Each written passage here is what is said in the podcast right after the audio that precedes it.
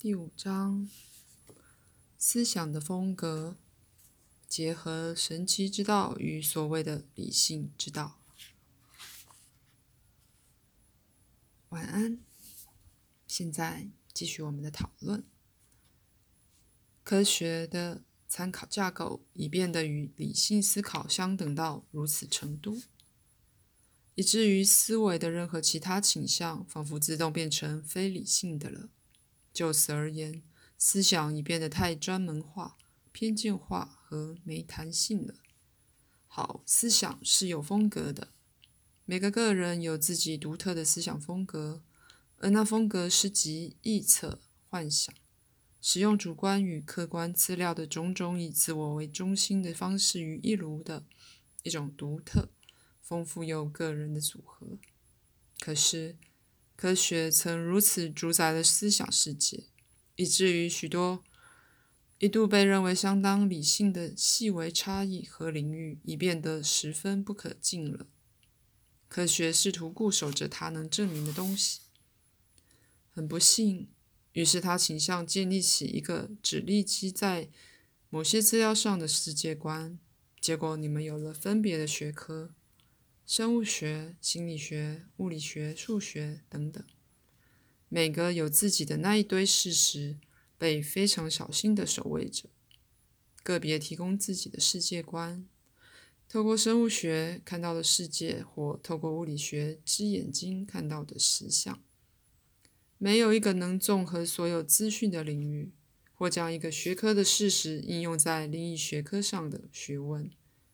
所以，全面来说，科学以它那套理性思考，无法提供关于实相是什么之平衡的、建议性质的、假设的、广泛完整的概念。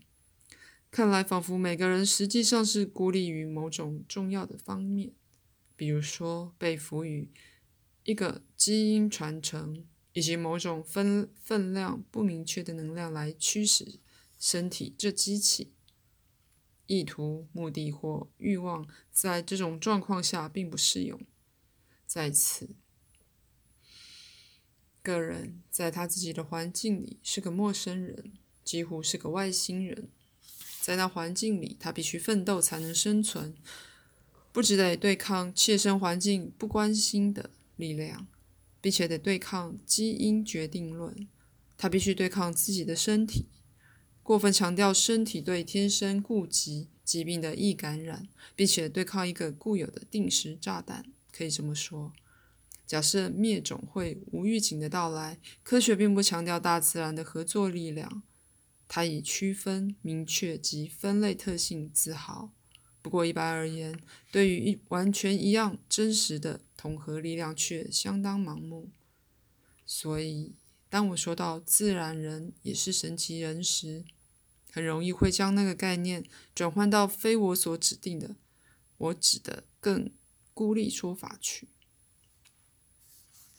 每个人不止在神奇的次元里有其源头，而是他的整个生命都由之浮出，并且个人的源头本身也是支持着整个星球及其居民。以及你所了解为宇宙整体建构的那能量本身的一部分，相互关联的场域或层面连接着所有生命。比如说，并非经由一个系统——生物或灵性的系统支持着它，却是在它存在的每个可想象的点支持它。刚才提到的能量，你并非被给予一定分量。新能量到处可得。再次强调，并没有关闭的系统。环境是有意义且活生生的。你身体的所有部分和环境的所有部分之间经常在沟通。以你们的说法，这意味着你并不需要单只依赖你认为的个人资源。基本上，价值完成是存在的最重要特性之一。因此。所有东西都以提供价建构整体价值完成的最好方式，个别且一同的行动。你出生是因为你欲愿出生，你想要出生。一株植物为了同样的理由而活起来，不过你却是住在与一株植物不同的参考架构里。你可有更多的选择。你与大自然的互动是不同的。知性本是为了要帮你做选择用的，它容许你在实质的时间范围内感知某些可能性。当知性被容许尽可能清晰地感知物质状况时，你是在正确的使用知性。它随即能对你想达成的目标做出最有利的决定。那些目标通常是观念化了的欲望，而一旦形成了，它们便像是磁铁似的，由那些广大的相互关联场域里汲取最适合完成那些目标的状况。知性本身无法带来那些目标的完成，单单是知性无法带来身体的一个动作，它必须依赖真实启动的那些其他特性，那自发的内在复杂性排列，那有秩序的神奇就是如此。当知性被正确的运用时，它想到一个目标，而自动的令身体开始朝向它移动。并且自动的唤起其他不为他所知的沟通层面，因此所有力量一同努力朝向目标的达成前进。拿一个假设的目标作为一个标的，当正确的运用时，知性想象的标的，随之想象的达成它。如果它是个实际标的，那个人会手握弓箭站着，只想着射中红心，全身贯注其上。也许做出几个学到的姿势、正确的足部动作之类的，而身体的神奇特性会完成其余一切。不过，当知性被不正确的运用时，就像是知性感觉有必要稍微的知道或亲自指挥所有内在的过程。当错误的信念系统和负面倾向与所谓理性的推理运用相连时，那么，就像是我们的射手看见那标的，他不去将注意力导向它，相反的，却关注于所有他的箭可能出错的种种不同方式。他可能偏左或偏右，落得太远或不够远，在空中折断，或由他手中跌落，或以种种其他方式背叛他的意图。当然，他以自标地处。完全转移了注意力。他曾将恐惧的画面，而非原先意图的画面，投射在目前的事件上。他的身体回应他的心象和思维，带来反应迷惑的行动。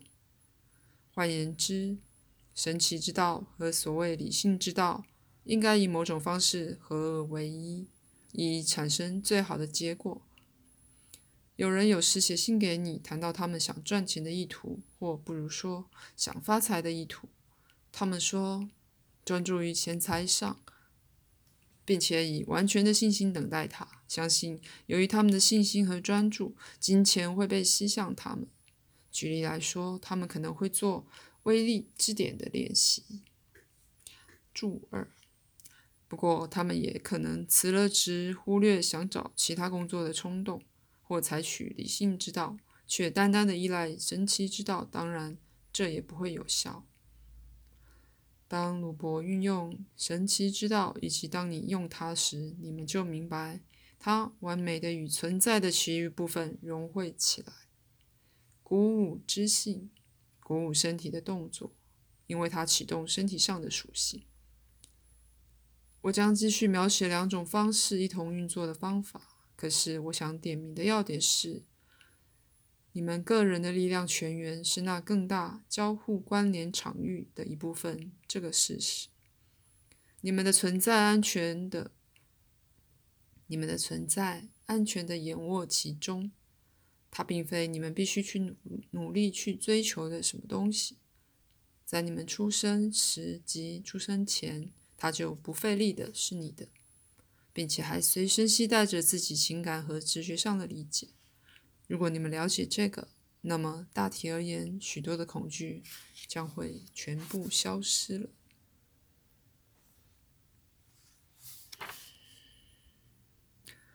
谈决定与赛斯对谈的这本书应该有插图。乔治·罗德斯对那个安排却不很热衷。他认为详尽描写似乎并无必要。如果必要的话，我可以画画。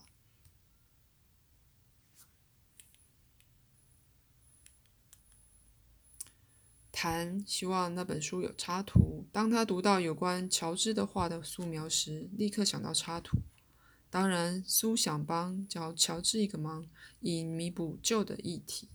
但照乔治的情况而言，还有其他的可能性，就是这件事至少产生了一个想法。如果乔治需要钱，他可以替出版社画别的插图，这给了他一种受肯定的感觉。今晚就说到这里了，在此我祝你们有一个神奇的夜晚，并且记住，在所有你们的存在层面寻找暗示和线索。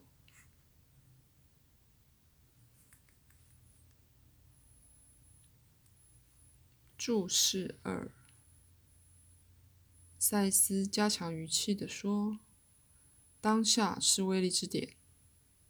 照他所说，威力之点是身体和物质与性灵相通的那一点，相遇的那一点。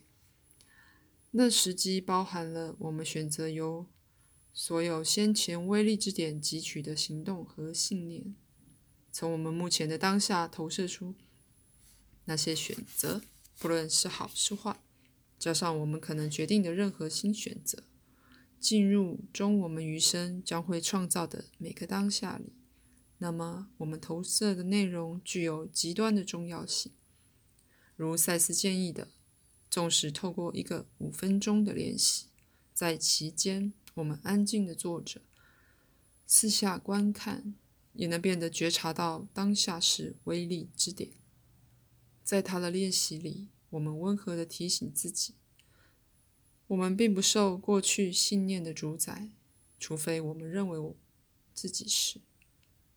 我们有完全的自由，将新的创造目标砍入我们的威力之点练习。其次，我们放松，让新鲜的暗示有时间开始在我们内心运作。再其次。身体上，我们做一个与未来欲望一致的简单手势或行为，不论多微小。